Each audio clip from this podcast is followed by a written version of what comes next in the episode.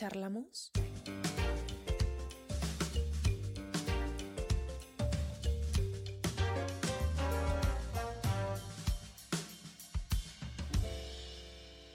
Sabes, tardé muchísimo tiempo en poder compartirte estas palabras que estás escuchando en estos momentos, porque me pasó que tuve una etapa en la que no me sentí conectada conmigo, de tanto que estaba organizándome, poniéndole una estructura absolutamente todo, darle un orden a mi cabeza en el sentido de que ya sabía, bueno, sé qué es lo que quiero contarte y transmitirte, pues me perdí, porque al grabarme y escucharme no conectaba para nada conmigo. Porque, ¿qué pasa? A mí me pasa que cuando escucho algún otro podcast, videoconferencia o un audio, lo que me hace prestar atención es la voz. O sea, realmente en el cómo uno lo está relatando. Porque si no conecta conmigo es como, thank you next, diría mi amiga Ariana Grande. Entonces, al yo aplicarlo en mí, era algo pues choqueante. Así que como yo quería que tú conectaras conmigo, si yo ni siquiera lo hacía, realmente se me hacía algo súper, súper ilógico. Entonces, todo esto me llevó a un camino muy interesante, que es el que quiero contarte en este espacio y charlar sobre el ser conscientes de si realmente estamos actualmente, del por qué o para qué hacemos las cosas. Así que con esto quiero abrir con una frase que hace unas semanas me llegó a través de un amigo, pero muy, muy querido, que me decía, todo esto que vemos es un sueño. Estamos en un Dharma todo el tiempo y todos están aquí, o sea, en ese sueño, por mí. Fue como... ¡Guau! ¿Sabes? Me llegó al alma. Fue un clic que me hizo dar un reset en mi cerebro porque me puse a pensar a fondo y lo miré desde otra perspectiva, realmente de, muchísimas, ¿no? Y daban vueltas en mi cabeza él, así que todos están aquí por mí, o yo estoy aquí por ellos, por ti. O sea, realmente, ¿qué tanto estoy consciente de eso? Claro, o sea, a mí ese clic me llegó a través de una conversación con un amigo. Ese clic a ti te puede llegar de otra forma, quizá viendo el cielo, quizá al mirar perrito, gatito, alguna experiencia ajena, alguna, algún algo, ¿no? De distintas formas puede pasar. Pero vale, ok, me llegó ese clic. ¿Y qué hice? Bueno, pues me pasó que empecé a ver una película de mi vida, a preguntarme si realmente todo lo que hacía es porque me gusta, que si me hace feliz o me lleva al lugar que quiero llegar volví a hacer mi foda. Para quienes no están familiarizados con este término del foda, a como yo lo interpreto, que cabe destacar, que es un análisis general de todas tus fortalezas, oportunidades, debilidades y amenazas, ¿no? Que una misma, uno mismo tiene. Entonces, mientras estaba en este proceso de análisis e interpretación de mí, me da risa porque últimamente ocupo estas palabras en mi trabajo pero no para personas, sino otras cosas. Pero bueno, continuando, me di cuenta que la Sofía que creía decir, que súper conocía de arriba abajo, por dentro, por fuera, que pasó grandes desafíos de vida, bueno, claro, desde mi perspectiva, ¿no? Y que ya venía el volumen 2 con Sofía renovada, no. O sea, sabemos que los conocimientos son infinitos y todos los días estamos aprendiendo, pero realmente todo lo que aprendemos, qué tanto ponemos en práctica todo esto de una forma consciente.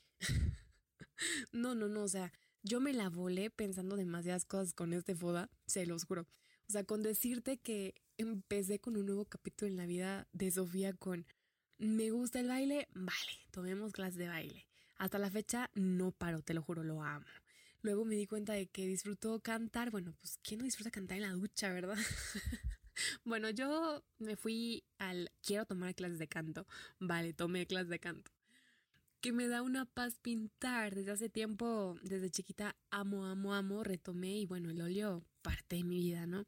De que empecé a accionar en un sueño que desde pequeña tenía y que dejé truncado, la verdad, o sea, en, algún momento lo inicié súper, súper chiquita y nada, ahí fue. ¿Y qué es la actuación?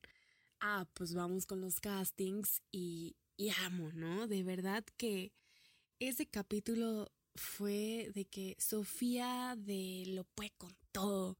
Y vaya que realmente que cuando tenemos algo en nuestra cabeza y vamos por ello, neta no existen límites visibles.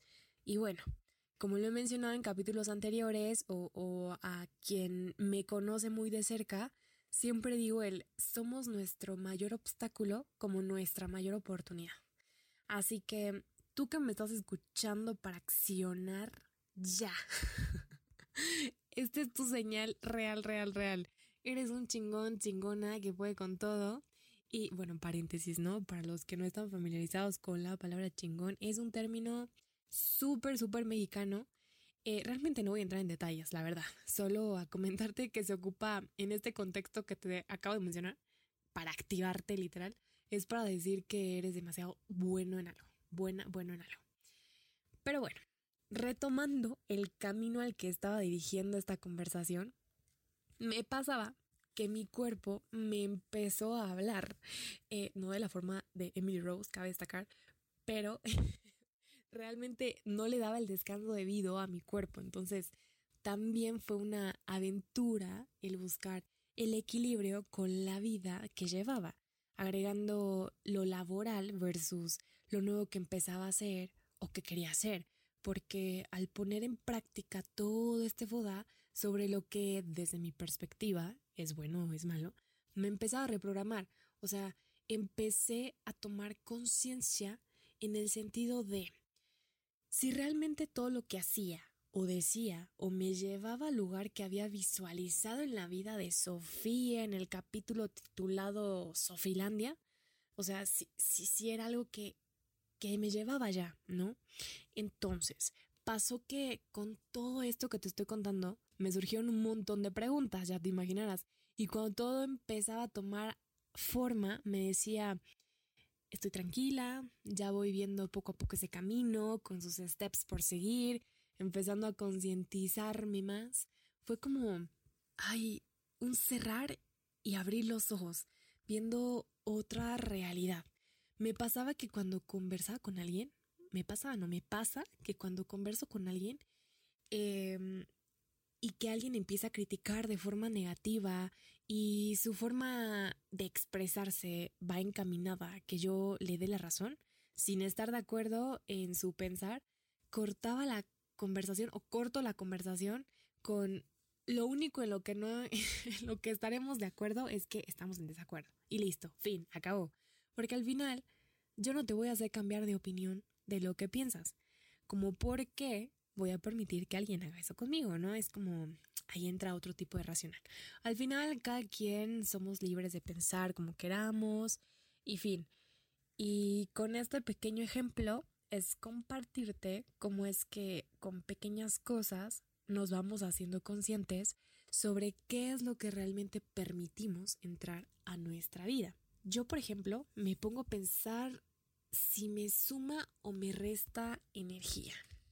Eh, es una buena forma que, bueno, lo empecé a hacer.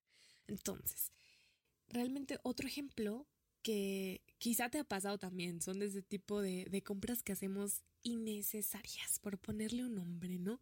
Pero que justificamos a cómo de lugar y después vemos que realmente sí era innecesario. y ahora, neta, la primera pregunta que me hago para comprar algo es, ¿lo requiero en este momento? Y ya la segunda pregunta como que me viene es la de ¿para qué lo voy a utilizar o para qué, para qué me sirve, no? Entonces, con estas preguntas del por qué o para qué hago, escucho o digo algo, se me hicieron parte de mi día a día.